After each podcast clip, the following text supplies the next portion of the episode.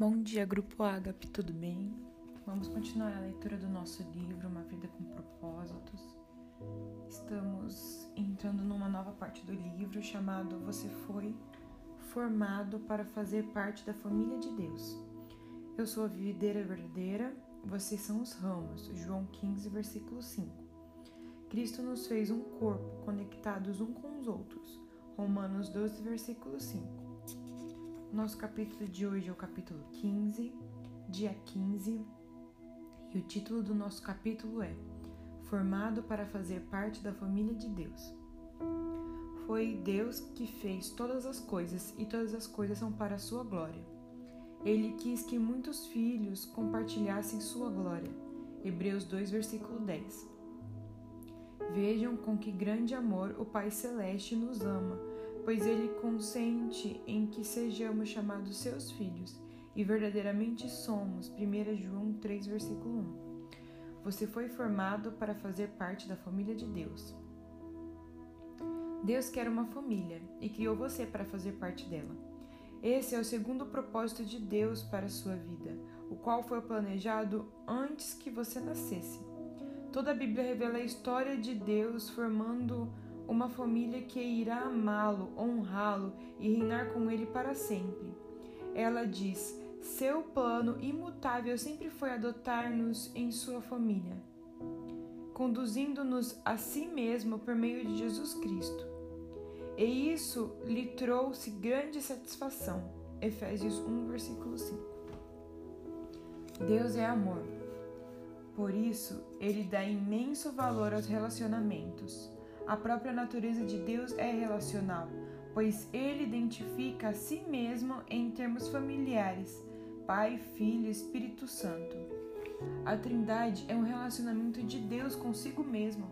É o padrão perfeito para um, uma relação harmoniosa e devemos estudar suas implicações. Deus sempre existiu vivenciando em um relacionamento amoroso consigo mesmo. Logo, ele nunca esteve só. Ele não precisava de uma família, mas desejou uma.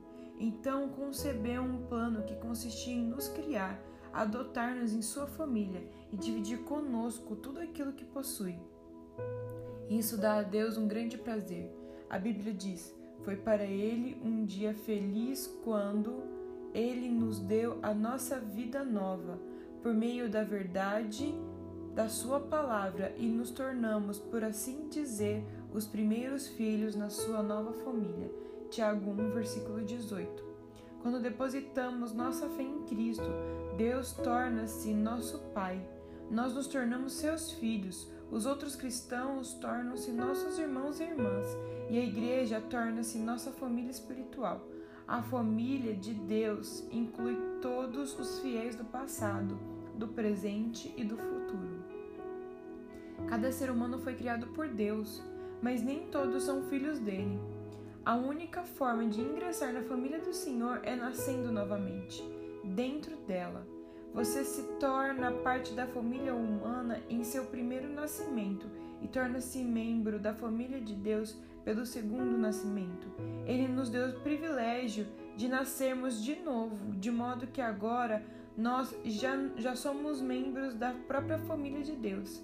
1 Pedro capítulo 1, versículo 3, em Romanos 8, versículo 15 e 16. O convite para fazermos parte da família de Deus é universal. Em Marcos 8, versículo 34, Atos 2, versículo 21, Romanos 10, versículo 13 e 2 Pedro 3, versículo 9. Mas há uma condição: a fé em Jesus. A Bíblia diz: Todos vocês são filhos de Deus mediante a fé em Cristo Jesus. Gálatas 3, versículo 26. A família espiritual é mais importante que a biológica, porque durará para sempre. Nossa família terrena é uma dádiva maravilhosa de Deus, mas é temporária e frágil, sujeita ao rompimento pelo divórcio, pela distância, pela velhice e, inevitavelmente, pela morte. Já a família espiritual, nosso relacionamento com os outros fiéis, irá perdurar por toda a eternidade. É um laço permanente e uma união muito forte que o parentesco muito mais forte que o parentesco de sangue. Sempre que Paulo parava para pensar no propósito eterno de Deus para todos nós, irrompia em louvores. Quando eu penso na sabedoria e na extensão de seu plano, eu caio de joelhos e rogo ao Pai de toda a grande família de Deus, alguns deles lá em cima no céu e outros aqui embaixo na terra. Em Efésios capítulo 3, versículo 14 e 15. Os benefícios de fazer parte da família de Deus. No momento em que você nasceu espiritualmente na família de Deus, recebeu alguns presentes espantosos o nome da família, a aparência da família, os privilégios da família, o acesso à intimidade da família e a herança da família. A Bíblia diz: por ser seu filho, tudo que ele, Deus, possui também pertence a você. Gálatas 4, versículo 7. O Novo Testamento dá grande ênfase à nossa valiosa herança o meu Deus suprirá todas as necessidades de vocês de acordo com a sua gloriosa riqueza em Cristo Jesus. Filipenses 4, versículo 19. Como filhos de Deus, temos parte da fortuna da família. Aqui recebemos bondade, paciência, glória, sabedoria, graça, misericórdia e poder. Mas na eternidade iremos herdar ainda mais. Paulo disse: Quero que vocês percebam quanto é rica e gloriosa a herança que ele, Deus, tem dado ao seu povo. Efésios 1, versículo 18. O que exatamente abrange essa herança? Primeiro, seremos levados deste mundo a fim de estar com Deus para sempre. 1 Tessalonicenses 4, versículo 17. Segundo, seremos completamente transformados para nos tornar como Cristo. 2 Coríntios 3, versículo 18. Terceiro, seremos livres de toda dor, sofrimento e morte. Apocalipse 21, versículo 4. Quarto, seremos recompensados e ressurgiremos posições de trabalho. Em Mateus 25, versículo 21 e 23. Quinto, participaremos da glória de Cristo. Romanos 8, versículo 17. Que herança! Você é muito mais rico do que imaginava. A Bíblia diz: Deus reservou uma herança inestimável para os seus filhos. Ela está guardada no céu para vocês, pura e incorruptível, isenta de oscilações e da decadência. 1 Pedro 1, versículo 4. Isso significa que sua herança eterna é inestimável, pura, perpétua e protegida. Ninguém pode tirá-la de você. Ela não pode ser destruída pela guerra, por uma economia deficiente, nem por algum desastre natural. É por essa herança eterna, não pela aposentadoria, que você deve ansiar e se esforçar. Paulo diz: tudo o que fizerem, façam de todo o coração, como para o Senhor, e não para os homens, sabendo que receberão do Senhor a recompensa da herança. Colossenses 3, versículo 23 e 24.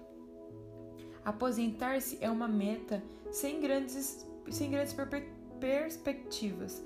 Você deveria estar vivendo a luz da eternidade.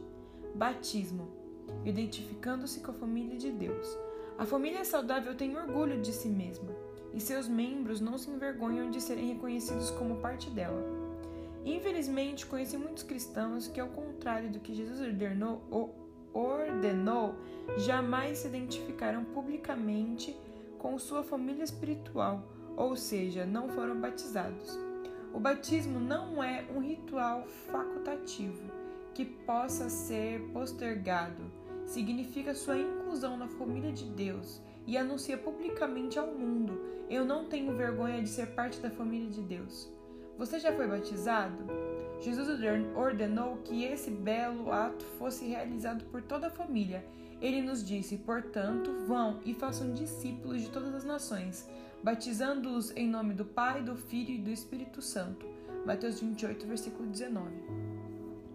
Durante anos esfor esforcei-me para entender porque a grande comissão de Jesus deu ao batismo a mesma importância das grandes missões do Evangelho e edificação. Porque o batismo é tão importante. Então percebi que é por simbolizar o segundo propósito de Deus para a nossa vida, a participação na família eterna de Deus. O batismo é pleno de significado. Ele declara sua fé, comunica a morte e a ressurreição de Cristo, simboliza a morte pela antiga vida e anuncia a sua nova vida em Cristo. além de celebrar a sua inclusão na família de Deus. O batismo é a representação física de uma verdade, espiritual. Representa o que aconteceu no instante em que Deus o trouxe para sua família. Alguns de nós são judeus, alguns são gentios, alguns são escravos e alguns são livres, mas todos fomos batizados no corpo de Cristo pelo Espírito e todos recebemos o mesmo Espírito. 1 Coríntios 12, versículo 13. O batismo não o torna membro da família de Deus. Somente a fé em Cristo faz isso. O batismo demonstra que você já faz parte da família de Deus, assim como a aliança de casamento é um lembrete visível de um propósito íntimo, firmado no coração. É um ato de iniciação, não algo que você deva protelar até estar espiritualmente maduro. A única condição bíblica é crer. Atos 2, versículo 41, Atos 8, versículo 12, Atos 8, 13, Atos 35 e 38.